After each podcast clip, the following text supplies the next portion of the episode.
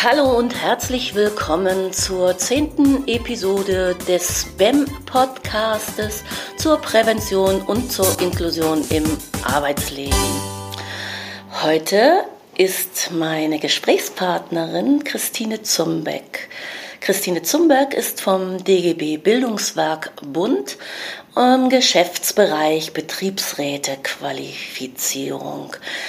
Ähm, sie hat zuletzt das äh, Projekt Unterstützende Ressourcen für das BEM, das RIBEM-Projekt geleitet. Und das Thema wird dementsprechend auch heute sein, unterstützende Ressourcen für das BEM. Die Veröffentlichung wird voraussichtlich am 23. November 2018 sein. Wenn alles gut gegangen ist, ist heute der 23. November 2018. Hallo und herzlich willkommen, liebe Christine. Schön, dass du dir die Zeit für dieses Gespräch nimmst, denn du bist gerade im Projekt im Abschlussstress und reflektierst gerade drei Jahre Arbeit sozusagen. Das kann wohl, können viele nachvollziehen, dass du da richtig gut was zu tun hast. Du bist Juristin und arbeitest seit vielen Jahren für das DGB Bildungswerkbund. Dabei liegt dein Themenschwerpunkt auf dem betrieblichen Gesundheitsmanagement und darin besonders der Arbeits- und Gesundheitsschutz für Beschäftigte. Das ist etwas, was dir am Herzen liegt. Wir beide arbeiten jetzt seit drei Jahren als Kooperationspartnerin zusammen, eben in diesem REBEM-Projekt, äh, von dem heute die Rede sein wird. Du hast dieses Projekt geleitet. Wir, wir IPECO, haben für das Projekt eine bundesweite Online-Umfrage gemacht zum Stand der Dinge in den Unternehmen zum BEM. Und wir haben sie äh, wissenschaftlich ausgewertet und natürlich hast du das begleitet und geleitet. Äh, ich habe auch äh, in der Praxisphase war ich noch dabei, von der auch noch die Rede sein wird. Die habe ich mit begleitet und heute sitzen wir in deinem Büro und in Hamburg und ich freue mich total, dass du da bist, dass du dir, wie gesagt, die Zeit genommen hast. Klasse. Und dass wir uns wieder, wiedersehen. Bevor wir jetzt in das Projekt einsteigen, magst du vielleicht noch etwas über dich erzählen, dein Werden und deine Arbeit? Magst du da was zu sagen? Ja, erstmal auch von mir herzlich willkommen und wir haben ja noch auch schon mal erzählt, oder du hast eben gerade gesagt, wir haben Zusammenarbeit gearbeitet. Ich möchte mich auch dafür erstmal gleich ganz am Anfang herzlich bedanken. Oh, wie schön. Weil Bitte ich schön. Das, äh, wirklich eine sehr gute Zusammenarbeit fand und weil wir da auch wirklich, fand ich, äh, sehr ja, fein zusammenarbeiten konnten. Mhm. Ähm, ja, jetzt zu mir. Äh, ja, mein Arbeitsleben ist ja jetzt schon fast zu Ende. Ich gehe jetzt Ende des Monats in Rente. Äh, insofern, ja, ja, blicke ich sowieso ein bisschen zurück auf mein Arbeitsleben. Also ich und vielleicht im Verhältnis zum betrieblichen Eingliederungsmanagement kann ich sagen, äh, es hat an vielen Punkten meines Arbeitslebens schon eine Rolle gespielt, ohne dass es überhaupt äh, ein BEM gegeben hat. Mhm. ich war früher Beamtin im Hamburger Amt für Arbeitsschutz bin, habe dann währenddessen auch Jura studiert mit Schwerpunkt Arbeitsrecht. Äh, anschließend bin ich äh, ein bisschen in den Bereich Politik hineingegangen, habe da für einen Abgeordneten im Bundestag gearbeitet. Für einen hochrangigen? Das will ich jetzt nicht genauer sagen. Äh, ja. Äh, und anschließend bin ich zur Hans-Böckler-Stiftung gekommen, habe da eher so den praktisch-wissenschaftlichen Teil äh, gemacht zum Arbeitsrecht. Mhm. Und ja, jetzt, wie du auch schon sagtest, bin ich schon seit zwölf Jahren äh, beim DGB Bildungswerk und habe da eher so den Bereich gemacht, äh, Bildung von Betriebsräten. Also das heißt, so an ganz verschiedenen Stellen, äh, denke ich, äh, habe ich das, was ich gemacht habe, in das Projekt WEM einbringen können. Also mhm. Arbeitsschutz, Jura, Politik, äh, Wissenschaft und auch Bildung. Total spannend und deswegen hat mir das Projekt auch total gut gefallen. Das zeigt auch, gerade was du jetzt so sagst, wie komplex das Thema BEM ist. Ne? Aus wie vielen Perspektiven man das so und was da zusammenkommen muss. Ja. Das ist schon toll. Ja, ja das BEM ist schon auch, denke ich, ein Querschnittsthema. Äh, was äh, das BEM ja auch immer wieder schwierig macht. Also einerseits äh, hat das überall Auswirkungen, aber andererseits muss man auch sagen, es fühlt sich keiner so ganz alleine dann wiederum zuständig mhm. äh, und das macht es manchmal sehr schwierig, mhm. äh, da wirklich die Kraft zu entwickeln, einen BAM voranzubringen. Das haben wir häufiger jetzt auch schon gemerkt. Mhm. Ja, okay. das ist ein bisschen schade. Ja, könnte besser gebündelt sein und nochmal woanders ange ja woanders nochmal angelegt sein. Ne? Und das RIBEM-Projekt läuft ja jetzt seit Oktober 2015 und wir haben jetzt äh, September 2018. Es geht seinem Ende entgegen, hatte ich schon gesagt. Die Abschlussarbeiten laufen auf vollen Touren. Wenn dies hier gesendet wird, ist das Projekt im, no im November äh, ist das Projekt dann beendet und du bist auf Weltreise. Und du hast ja, wie gesagt, dieses Projekt geleitet. Ähm, Kannst du zum Einstieg ein paar Rahmenbedingungen und Ausgangspunkte so aufzeigen? Ja, wie, wie, du schon sagtest, wir haben vor drei Jahren ein Projekt angefangen. Mhm. Äh, hatten auch ein gutes halbes Jahr Vorlaufzeit, um überhaupt den Projektantrag geschrieben zu haben. Das ist ein Projekt aus dem Ausgleichsfonds gefördert. Mhm. Äh, wir haben uns damals überlegt, was es eigentlich ausmacht, äh, warum manche Betriebe ein richtig gutes BAM haben äh, und was man von denen lernen kann für die Betriebe, wo es nicht so gut läuft. Also, mhm. so, also was sind die fördernden und was sind die hemmenden Faktoren, wenn man BAM installiert bzw. auch durchführt. Das war das, was ich denke, was projektleitend war insgesamt. Wir haben dafür einen sozialwissenschaftlichen Teil gehabt, der durch eure Online-Umfrage ja ganz stark geprägt war. Mhm. Und in einem zweiten Teil haben wir noch eine Sekundäranalyse gehabt, mhm. äh, die ja nochmal geschaut hat, was ist in anderen Projekten eigentlich schon gelaufen, was, was gab es da schon an Erkenntnissen. Und mhm. das haben wir versucht zusammenzubringen. Mhm. Diese Erkenntnisse haben wir dann versucht in einem praktischen Teil äh, ja, auszuprobieren, zu sehen, äh, wie, ja, wie wirken eigentlich die Sachen tatsächlich dann, äh, die wir vermeintlich rausgekriegt haben, äh, dass sie in einem guten BAM wirken könnten. Mhm. Ja, und das haben wir inzwischen abgeschlossen und haben auch daraus äh, unsere Erkenntnisse gezogen. Mhm. Ah, da sage ich nochmal an der Stelle, dass äh, die Ergebnisse und auch Zwischenergebnisse und äh, auf der Webseite äh, des DGB Bund abgerufen werden kann. Und wir auch RIBEM hat eine eigene Webseite und das werden wir alles natürlich in die Show Notes geben und der geneigte Hörer kann sich da alles, kann alles auch nochmal nachlesen und sich da kundig machen. Ein wirklich sehr spannendes, umfassendes und komplexe Ergebnisse sind da bei herausgekommen, die wir hier jetzt ja gar nicht so im Einzelnen, aber die Essentials kann man durchaus besprechen. Aber damit keine Angst, es entgeht Ihnen nichts, es kann alles nachgelesen werden. Gut. Gab es da für dich überraschende Ergebnisse in dem ersten Teil in der Online-Umfrage aus den Sek und aus den Sekundäranalysen? Hat dich da was umgehauen? Hast du mit was nicht gerechnet? Nee, also so richtig überraschend äh, fand ich die Ergebnisse ehrlich gesagt nicht. Mhm. Äh, ich fand sie eher in der Gesamtheit äh, dann beeindruckend. Also so, äh, das ist eher so meine Erkenntnis gewesen. Auch zumal aus der Sekundäranalyse konnte natürlich auch nichts Überraschendes kommen, weil das war ja schon alles veröffentlicht. Wenn, dann wäre es aus der Online-Umfrage gewesen. Mhm. Da waren sicherlich ein paar Sachen, äh, die mich ja doch schon auch ein bisschen überrascht haben. Insbesondere wenn ich gesehen habe, äh, dass in den BAM-Teams offensichtlich eher wenig Betriebsratsmitglieder waren oder Betriebsräte.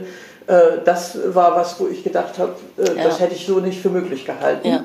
Aber das hat die Umfrage so ergeben. Das mhm. war für mich eins von den äh, Dingen, wo ich dachte, ups, äh, was ist denn hier los? Und ansonsten waren es eher nach meiner Einschätzung Erkenntnisse, wo ich sagen würde, ja, da haben wir auch Stellschrauben gefunden, äh, wo noch was getan werden kann. Also wir haben eher so gemacht, äh, dass wir in der Sekundäranalyse gefunden haben, äh, was könnten Stellschrauben sein, also was, was haben andere Wissenschaftler schon rausgekriegt, mhm. Äh, wo kann was geändert werden oder was, was kann wirken. Mhm. Und wir haben dann in der Online-Befragung rausgekriegt, ähm, wie, wie ist da der Sachstand? Also das heißt, wir haben einmal den Bezugspunkt von früher bis zum, bis zum Projekt Start mhm. und haben dann anschließend in der Online-Umfrage mhm. den aktuellen Stand, äh, wie ist es denn jetzt? Und da haben wir dann eben auch rausgekriegt, äh, dass bestimmte Dinge, die gut wären, eben noch, auch noch nicht so gut sind. Das heißt, wir haben wirklich rausgekriegt, dass einzelne Punkte auch tatsächlich verbessert werden können äh, von den Betrieben und dass es da Potenzial gibt. Und das finde ich eine ganz wichtige mhm. Essenz auch, mhm. dass ist, ja, dass die Menschen dann auch wissen können, mhm. aha, wenn wir daran was machen, dann, mhm. äh, dann wird es auch tatsächlich besser. Mhm. Äh, und insofern bin ich eigentlich auch sehr zufrieden mit unseren Ergebnissen. Was insgesamt für mich ganz als wichtiges, wichtigen Punkt rausgekommen ist, äh, das ist äh, das Vertrauen der Beschäftigten in das BEM. Also da wirklich nochmal zu sagen, äh, ohne Vertrauen geht eigentlich relativ wenig. Mhm. Äh, und die Vertrauensstärkung äh, ist eigentlich das entscheidende Thema, wenn BEM funktionieren sollte. Mhm. Das, und da haben wir eben dann die vertrauensstärkenden Maßnahmen genauer geguckt. Also ich nenne jetzt mal zum Beispiel den Datenschutz. Ah ja. Da gibt es einige Erkenntnisse, dass da noch eine ganze Menge getan werden kann. Also mhm. insbesondere ja, also eigentlich alle Bereiche haben wir festgestellt oder habt ihr ja eigentlich eher festgestellt, genau. äh, dass, es, äh, dass sie nur zu 50 Prozent äh, ja, erledigt oder, oder in den Betrieben stattfinden, also mhm. ein abschließbarer Schrank äh, extra oder mhm. Vereinbarungen mit den Beschäftigten äh, dass es das nur zu 50 Prozent gibt, sagt ja auch, zu 50 Prozent gibt es das nicht. Mhm. Äh, das, äh, und da kann, muss was getan werden. Mhm. Da wundert es einen dann nicht, wenn Beschäftigte sagen, nee, also in dieses BAM-Verfahren gehe ich nicht rein. Ja. Und dann findet ein BAM eben auch gar nicht statt, das ja. muss man ja sagen. Ja. Also so. Deswegen äh, und das ist ein Punkt. Also weitere Punkte sind Öffentlichkeitsarbeit zum Beispiel. Auch da gibt es eine Reihe von Betrieben, die keinerlei Öffentlichkeitsarbeit für ihr BEM machen mhm. Äh, und sich dann wundern, wenn Beschäftigte in dem Moment, wo sie angeschrieben werden, sagen, ja, also dann äh, kommen die auch nicht. Ne? So, und, äh, die kriegen Schreck, ne? Ja, wenn die so ein Einladungsschreiben ja, da sehen. Genau. Und dann, wenn das dann auch noch, äh, naja, schlecht verfasst ist oder abschreckend, äh, angsteinflößend verfasst ist, was auch häufig der Fall ist. Genau. Ja.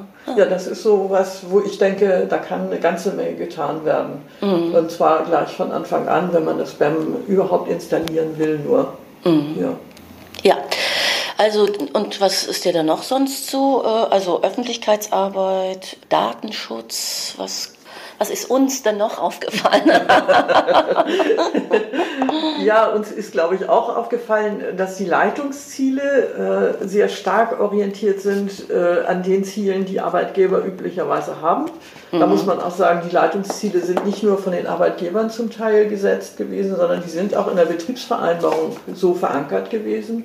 Das mhm. heißt, auch Betriebsräte sehen offensichtlich insbesondere diese Leitungsziele ehrlicherweise sagen. Äh, tatsächlich wäre es aber sinnvoll, hier auch nochmal beschäftigtenorientierte Leitungsziele in äh, die Vereinbarung oder auch in das äh, Management des Spam hineinzunehmen. Mhm. Dass Beschäftigte auch sehen können, aha, das ist was Gutes für mich. Mhm. Das war eben auch das, was ich meinte mit Vertrauen. Auch Leitungsziele können Vertrauen fördern oder aber auch abschreckend wirken. Wenn ein Arbeitgeber als Leitungsziel ausgibt, alleine Umsetzung der gesetzlichen Vorschriften, dann äh, nimmt das Beschäftigte nicht mit. Äh, das ist ein weiterer Bereich, den ich denke, dass er wichtig ist. Äh, wir haben rausgekriegt, dass auf jeden Fall Betriebs- und Dienstvereinbarungen förderlich sind, die äh, auch nochmal stabilisieren können, die natürlich auch dann insofern vertrauensfördernd sind, weil Beschäftigte schon auch ihren Betriebsräten dann ein Stück vertrauen und wenn Betriebsräte sowas abschließen, dann glauben sie schon auch, dass da was Positives für sie dahinter steht. Ja. Äh, Sie haben aber zusätzlich noch einen weiteren Punkt, äh, den wir auch bei anderen betrieblichen Steuerungsinstrumenten festgestellt haben. Man weiß konkreter, wann was zu tun ist. Äh, auch das ist in Betriebsvereinbarungen zum Teil geregelt, zum Teil aber auch, gebe ich jetzt mal ein bisschen eine Praxisphase vorweg, mhm. zum Teil auch in Qualitätsmanagementsystemen. Und mhm. auch da kann es stabilisierend wirken. Mhm. Was ich nochmal ganz spannend fand, war, äh, gerade zu solchen Steuerungsinstrumenten, also auch äh, wenn ich, also jetzt Qualitätsmanagement, aber auch andere Steuerungsinstrumente, dass die insbesondere da äh, auch häufiger vertreten waren, wo es schon BEM gibt, äh, während es dabei, wo wir, wo wir BEM-Planer hatten, da waren die weniger vertreten und bei denen, äh, die gar kein BEM hatten, war das auch ganz deutlich auch da weniger vertreten. Das heißt, ich glaube, man kann schon davon ausgehen, äh, dass Betriebe, die so insgesamt äh, intensiver gesteuert werden, wo es auch Erfahrungen mit Steuerung gibt, ja. äh, dass die auch leichter ein BEM äh, installieren können. Ja, das gilt auch äh, unterstützend für, die, für das BGM, ne? Ja. also für das betriebliche ja. Gesundheitsmanagement, dann nochmal als ein Instrument. Ja, ja. Mhm. und auch äh, für, für alle anderen Arbeitsschutzmaßnahmen, mhm. ne? genau. so, also die ein bisschen sind. Ja.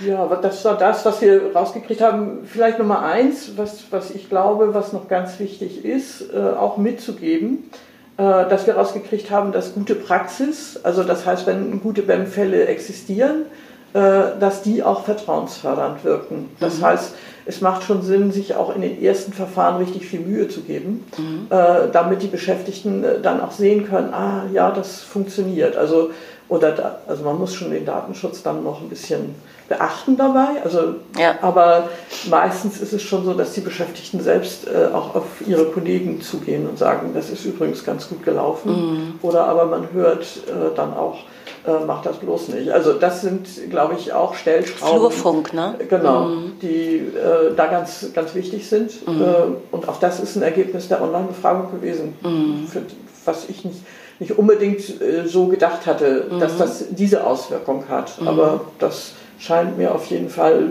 äh, ein wichtiger mhm. Punkt zu sein. Ja. So. Also was mich da auch noch erstaunt hatte, war, dass äh, die, wir hatten ja so eine Teilung, in der wir haben Planer gefragt, ja. also äh, Unternehmen planen ein BEM oder sie praktizieren schon ein BEM und das, die hatten so unterschiedliche Fragestellungen auch, also insbesondere mehr Fragestellungen. Beide hatten aber die Frage nach der, wie viel ähm, äh, wie viel Sorgen hatten die vor der Einführung ja. eines BEM, die ja. das initiieren, also Betriebsräte oder mhm. auch die Arbeitgeber, also die dafür oder das BEM-Team so. Mhm. Und da ist herausgekommen, dass äh, die bei der Initiation, also wenn bei der Planung und Einführung des BEM, Vorplanung und Einführung des BEMs, total viele ähm, Befürchtungen, Sorgen da waren und dann aber nach einem Jahr oder nach zwei Jahren, siehe mal an, also die Praktizierenden, da ist das äh, total abgeflacht. Also mhm. diese Sorgen ja. sind total abgeflacht. Alle waren ja. sie ziemlich begeistert von dem BEM. Äh, einiges ist dann natürlich auch, ne, alles an Erwartungen, einiges an Erwartungen ist auch ein bisschen weggegangen, so. Aber insgesamt äh, hat, hat sich das in den meisten, die geantwortet haben, doch ganz gut eingespielt. Mhm. Und diese großen Sorgen, die waren, glaube ich, nicht mehr da. Das mhm. fand ich ganz schön ja. auch. Vielleicht kann ich auch nochmal vorgreifend auf äh, Praxisbeispiel. Wir hatten ja. auch einen Praxisfall, wo Arbeitgeber und äh, Betriebsrat sich also ziemlich auseinandergesetzt hatten über die Betriebsvereinbarung und deswegen nicht zu einem BEM kamen. Mhm. Äh, und wir dann aber in dem Fall tatsächlich die Einführung begleitet haben und dann die beiden Parteien zueinander gefunden haben, durch die Praxis. Mhm. Äh, und dann die äh, Betriebsvereinbarung relativ also unkompliziert abschließen konnten. Also das heißt, äh, vielleicht ja, auch schon mal so ein bisschen äh, ausprobieren hilft, äh, jedenfalls wenn beide willig sind. Ja, genau. So. Wenn, dieses, wenn die Ziele klar sind und ja. beide die, das ja. Gleiche wollen. So. Ja. Das stimmt, ja. Du hast jetzt schon ein paar Mal die Praxis erwähnt. Das war ja auch, die Praxis äh, war ja neben äh, der Umfrage, die wir gemacht haben, auch ein zentraler Punkt. Wir wollten ja eben auch gucken, äh, wie sich das umsetzen mhm. lässt. Mhm. erzähl doch mal, was war? Wie, wie waren da die Rahmenbedingungen und welche? Ich war in einem Praxisbetrieb dabei und hatte da den Hut auf und äh, für alle anderen. Erzähl mal. Ja, also wir sind, äh, wir haben nach zehn Betrieben gesucht. Mhm. Äh, das war nicht ganz einfach, weil wir auch Betriebe gesucht haben, die eigentlich nicht mehr als 100 Beschäftigte haben. Mhm. Äh, wir hatten ganz viele Anfragen von Großbetrieben, äh, aber eher die kleineren Betriebe, da war das nicht so ganz einfach. Genau, und da waren wir so ein bisschen auch auf Beirat und sonst wen angewiesen, die dann auch gesagt haben, also dass wir könnten Betriebe sein. Ja, das ist, also insofern haben wir dann aber auch anfangs zehn Betriebe gehabt, sind allerdings dann tatsächlich erst nur mit neun Betrieben gestartet mhm. äh, weil ein Betrieb, äh, da hat der Betriebsrat gewechselt und äh, dann war das, äh, waren auch wohl Umstrukturierungen und dann war es nicht mehr so ganz einfach, da überhaupt noch in den Betrieb einen Termin zu kriegen. Ah, siehst du? Mhm. Also das, das ist, denke ich, Umstrukturierung ist ein Thema, wo es in der Tat schwierig wird, ein BEM äh, zu installieren. Das wurde uns gleich ganz am Anfang sozusagen äh, vorgesetzt. Mhm, okay. ansonsten haben wir in den Betrieben ja im Grunde vier Phasen durchlaufen. Mhm. Ähm, und also zum einen Kennenlernphase, zum zweiten die Phase, dass wir auch mit den Beschäftigten gesprochen haben, mhm. äh, was ich ja vorhin schon sagte, das macht Sinn im Sinne von Öffentlichkeitsarbeit, die Beschäftigten mitzunehmen. Äh, dann haben wir eine Arbeitsphase gehabt und dann haben wir noch eine Phase gehabt, wo wir geguckt haben, was ist denn jetzt eigentlich passiert äh, wo gibt es noch Schwierigkeiten, gibt es, was gibt es da noch zu tun, aber auch, äh, wie kann man das BAM jetzt in das betriebliche Gesundheitsmanagement, was schon möglicherweise existiert, beziehungsweise von, von äh, Instrumenten des Gesundheitsmanagements, wie kann man das alles miteinander verknüpfen, sodass das ein gemeinsames Konstrukt wird. Das mhm. waren die vier Teile. Mhm. Äh, wir haben in der vierten, im vierten Bereich auch nochmal geguckt, äh, wie ist es denn jetzt eigentlich gelaufen, noch mal ein bisschen genauer reingeguckt, abgefragt. Äh, und was man schon sagen kann, dass die Stellschrauben, die wir in der Theoriephase, also in der Wissenschaftsphase rausgekriegt haben, äh, dass die auch wirken. Mhm. Äh, dass die Betriebe da schon auch gesagt haben, ja, also dieses und jenes hat also schon auch unterschiedlich in der Stärke, aber eigentlich sind alle Punkte, die wir als wichtig angesehen haben, auch von den Betrieben in irgendeiner Form genannt worden. Das war für uns ganz wichtig.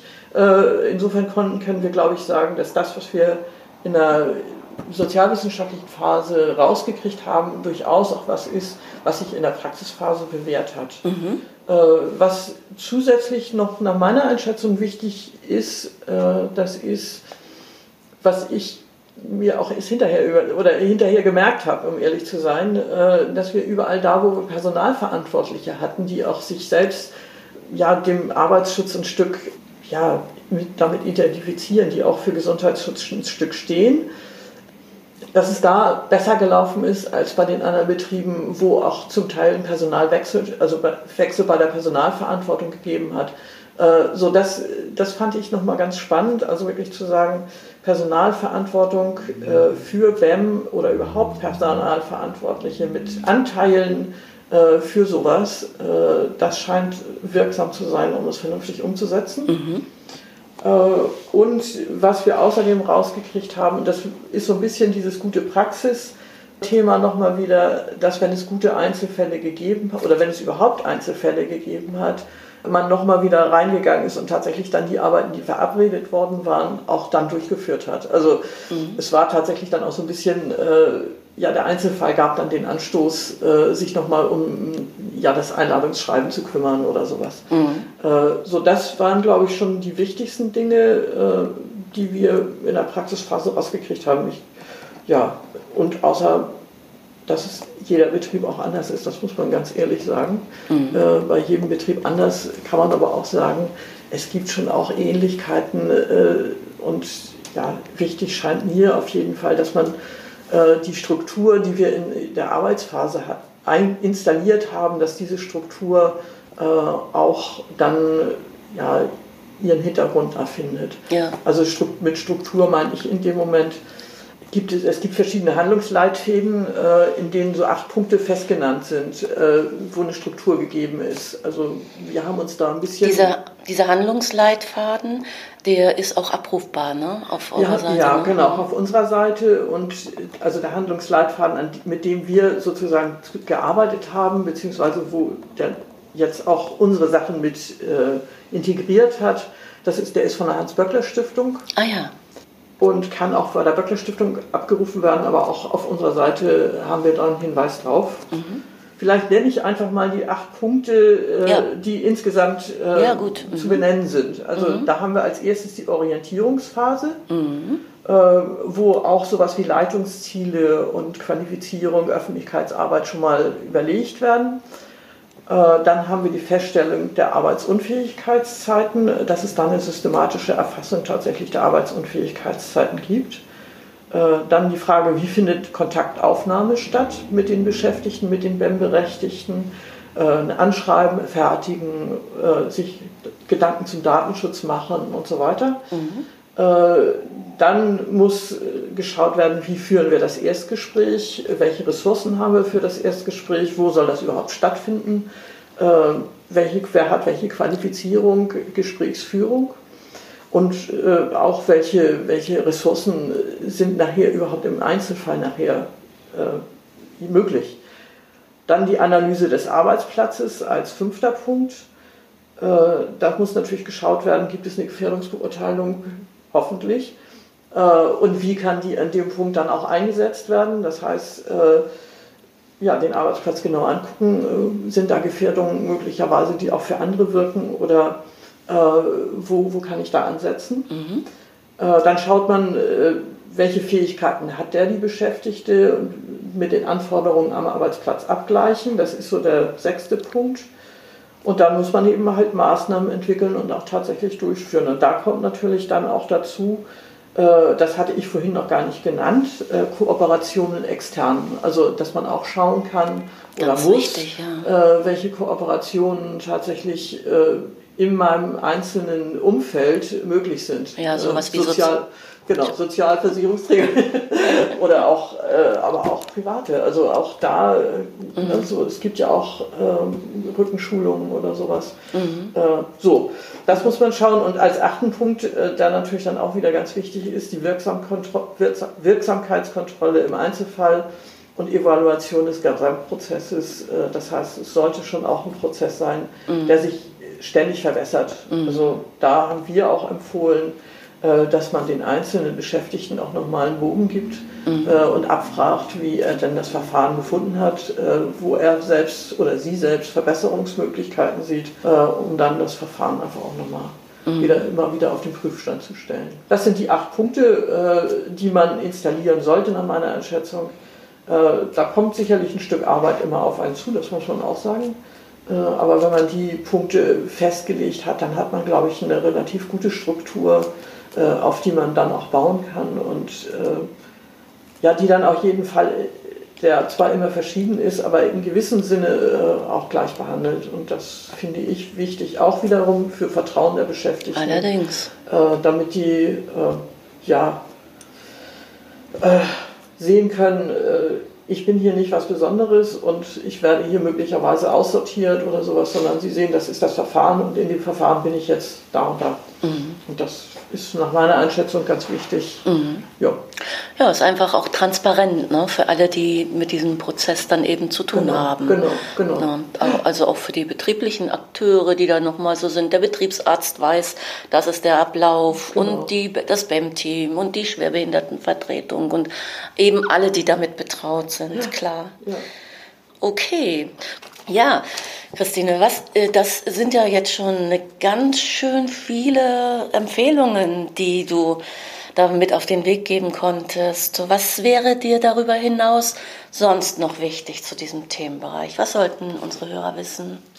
Ja, für mich wäre es, glaube ich, insgesamt auch aus diesem Beispiel, dass gute Praxis die Unternehmen, also das fördert, äh, wäre mir ganz wichtig auch zu sagen, äh, es sollte sich niemand entmutigen lassen. Äh, Anfangen macht Sinn äh, und einfach erstmal loslegen und schauen, äh, dann auch, ja, also Erfahrung kommt auf dem Weg, das ja. muss man schon so sagen.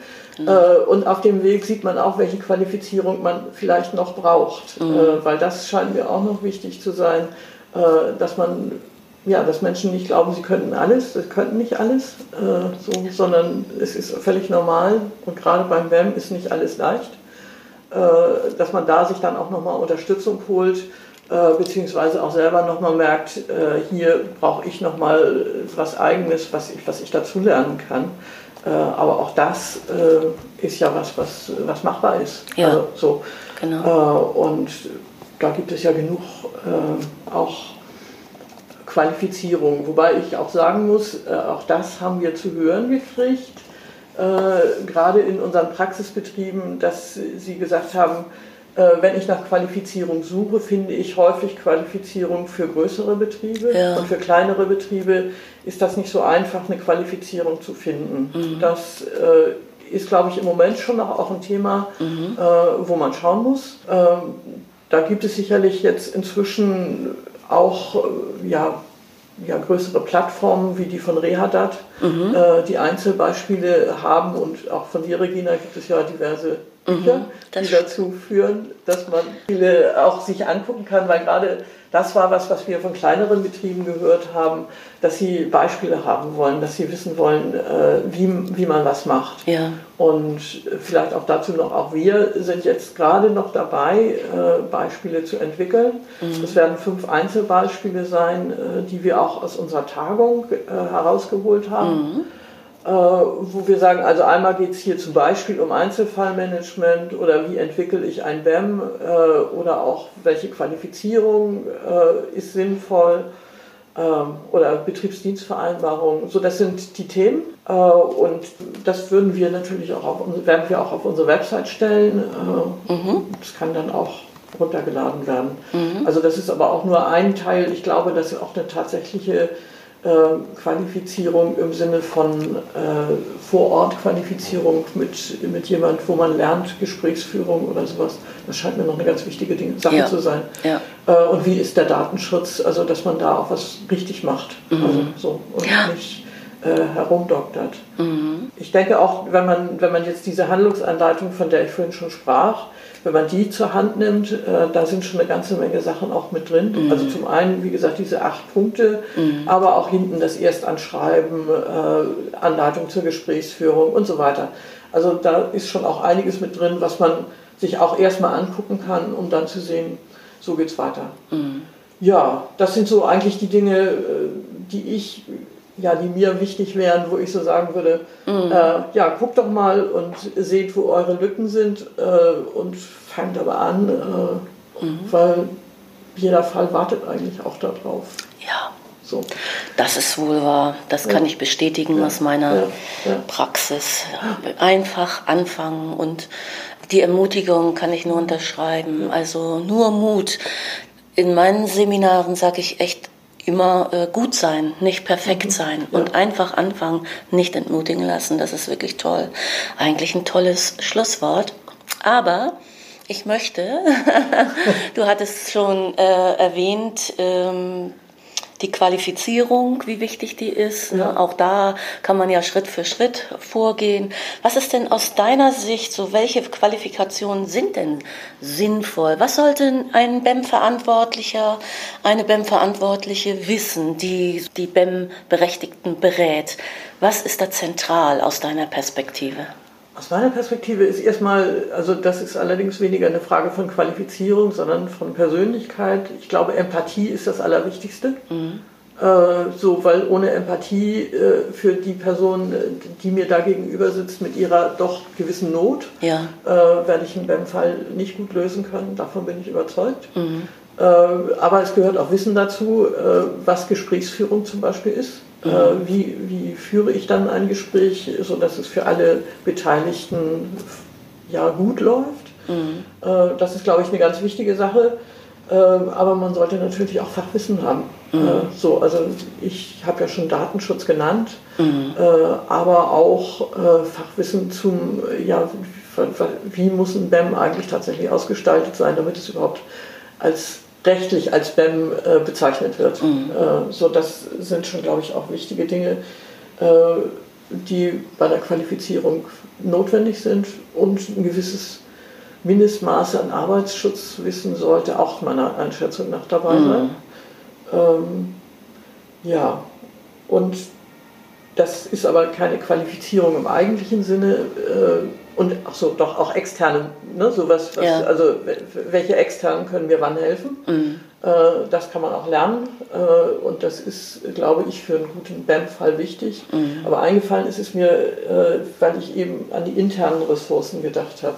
Ja. Das heißt, man muss eigentlich schon auch als BAM-Verantwortlicher wissen, in welchem äh, Bereich oder wo befinde ich mich im Betrieb und wo gibt es Ressourcen, äh, mhm. wo kann ich im Zweifel, wenn ich jemanden nicht auf dem eigenen Arbeitsplatz sitzen lassen kann, wo könnte ich ihn notfalls hinversetzen. Also das heißt, welche Möglichkeiten bestehen im Betrieb eigentlich. Mhm. Das ist, glaube ich, schon auch was, was ganz wichtig ist, um einen guten BEM-Fall lösen zu können. Mhm. So, also das, und nicht nur diese Ressourcen, sondern auch die, ja, die Anknüpfungspunkte in den Betrieben. Also wenn ich mit, mit einer Leitung dann nicht kann äh, oder mit einem Führungsmenschen, dann werde ich den auch nicht davon überzeugen können, dass es gut ist, äh, jetzt jemand Neues dazu zu kriegen. So. Und, oder mit Beschäftigten, ne? das mhm. muss ja auch alles irgendwie harmonieren und da ist es, glaube ich, ganz wichtig, ja, so den Betrieb einschätzen zu können. Mhm. So, also, mhm. so das ist, glaube ich, schon ganz wichtig. ja. ja. ja. Das ist so Qualifizierung. Ähm, natürlich hilft der Disability Manager. Also mhm. so, der ist ja inzwischen auch äh, ja, gut bekannt, würde mhm. ich mal sagen. Und ihr bildet ja auch das dazu aus. Ne? Ja, also auch aus. Ja. Die CDMP ist wenig, weniger bekannt, dass das im Moment noch, dass das auch der Deutsche Gewerkschaftsbund ja, macht. Ja. Und, aber ihr bildet da ziemlich gut aus. Ja, ja. Mhm. Also es ist bei uns äh, im Bereich Betriebsrätequalifizierung, äh, da gibt es eine CDMP-Ausbildung. Mhm. Ähm, fängt jedes Jahr an. Mhm. Äh, und wir, ich kann auch dazu sagen, dass die gerade ein bisschen in der Überarbeitung ist und im Rahmen dieser Überarbeitung auch unsere Ergebnisse in die Ausbildung mit einfließen. Also mhm. da bin ich ah, ganz glücklich drüber. Guck mal. Äh, mhm. Äh, weil insofern auch unsere, ja, unsere Ergebnisse ja nicht einfach nur als Ergebnisse dastehen, sondern auch ein gewisses Maß an, an Einfluss sozusagen auf äh, Qualifizierung nehmen, was natürlich irgendwie eine ganz schöne Sache ist. Mhm. Also so wie es auch mit dem Handlungsleitfaden passiert ist, äh, mhm. dass da auch äh, ja, unsere Sachen mit einfließen, das ist schon eine Sache, äh, die mich dann natürlich freut als äh, ja. Rebim. Ja, das stimmt. Ja. Wie liebe Christine, wie geht es dann jetzt für dich weiter? Wenn wir jetzt hier mit unserem Interview, mit unserem Gespräch zu Ende sind, was passiert in den nächsten Wochen, Monaten für dich? Du bist ja, wenn das gesendet wird, bist du schon auf Weltreise, hatten wir schon mal gesagt. Was machst du dann? ja, also erstmal geht es, also jetzt, wir sind ja jetzt noch im September. Das heißt, wir sind in der Tat noch direkt in der Abschlussphase und äh, wollen alle Sachen noch veröffentlichen. Wir sind jetzt gerade dabei, das alles setzen zu lassen und so weiter.